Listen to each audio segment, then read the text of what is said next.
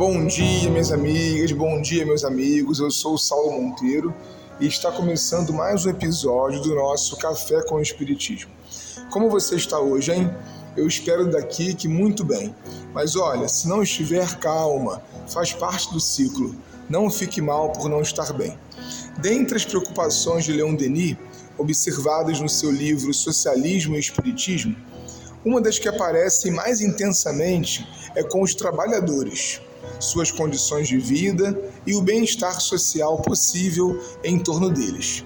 É um ponto tão capital em sua tese que o autor chega a dizer que um governo deve ser avaliado pela maneira como cuida de seu povo.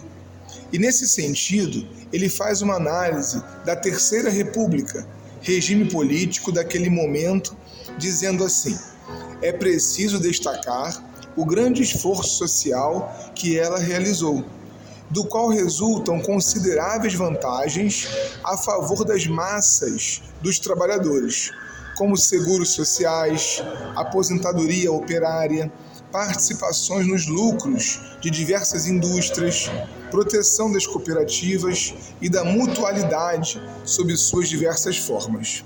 Reparem que até hoje, minhas irmãs e meus irmãos, os que lutam pela melhor qualidade de vida das pessoas que trabalham se concentram em seguridade social, no direito a uma velhice calma, nos direitos sobre o fruto do seu trabalho. Chamamos essa forma de enxergar a organização social de trabalhismo.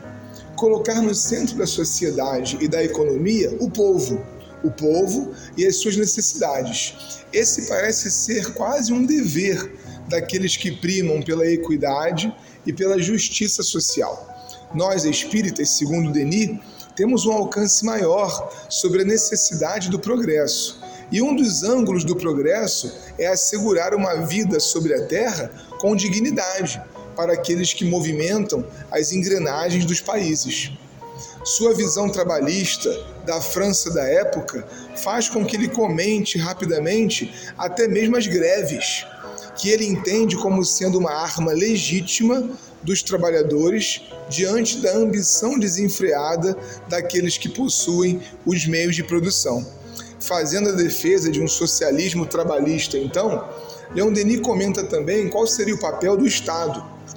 Ele pode ser eficaz, diz Denis, não se impondo como juiz obrigatório, mas fazendo escutar a todos, através da voz de seus representantes, palavras de tranquilidade e de conciliação, buscando com os interessados, com um espírito de equidade, os meios de continuar a obra pacífica e fecunda do trabalho.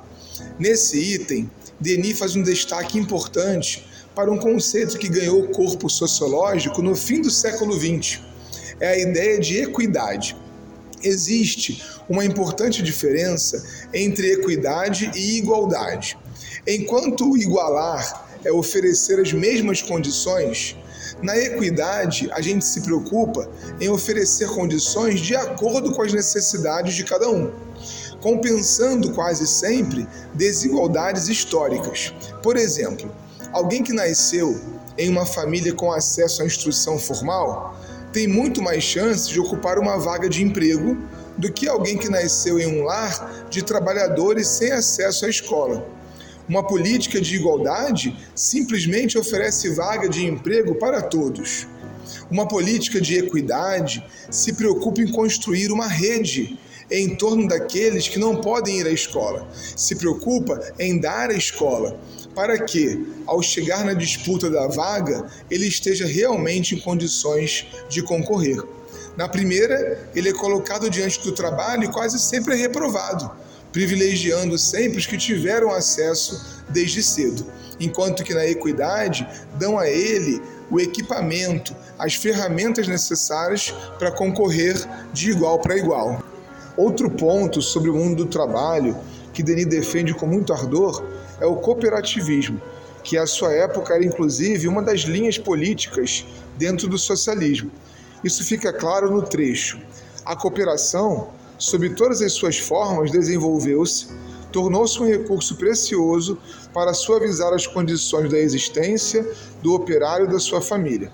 Adiante, o autor trata do conceito que mais tarde seria objeto da social-democracia. Nesse sentido, há muito a fazer, pois não basta assegurar o pão e a casa do operário. O povo não tem só necessidades materiais, ele pede também que se cultive suas faculdades superiores. O povo tornou-se soberano e tem necessidade de ser mais esclarecido em seus votos e julgamentos. Passou o tempo que era possível defender que certas classes da sociedade têm mais direitos. A ideia social espírita trabalha justamente pela noção de direitos iguais. Por isso, educação, saúde, alimentação, moradia têm que ser no benefício de todos. Encerra Leon Denis esta reflexão dizendo: o sentimento de justiça que acabamos de nomear encontra sua sanção no ensino do Espiritismo. A enorme massa de testemunhos do além não é a prova de que esta noção é a lei do universo? Unida à lei de evolução, que a ela está estritamente ligada, essa prova dá às instituições, baseadas no progresso e na justiça, uma força incomparável e uma espécie de consagração. Um forte abraço e até o próximo café.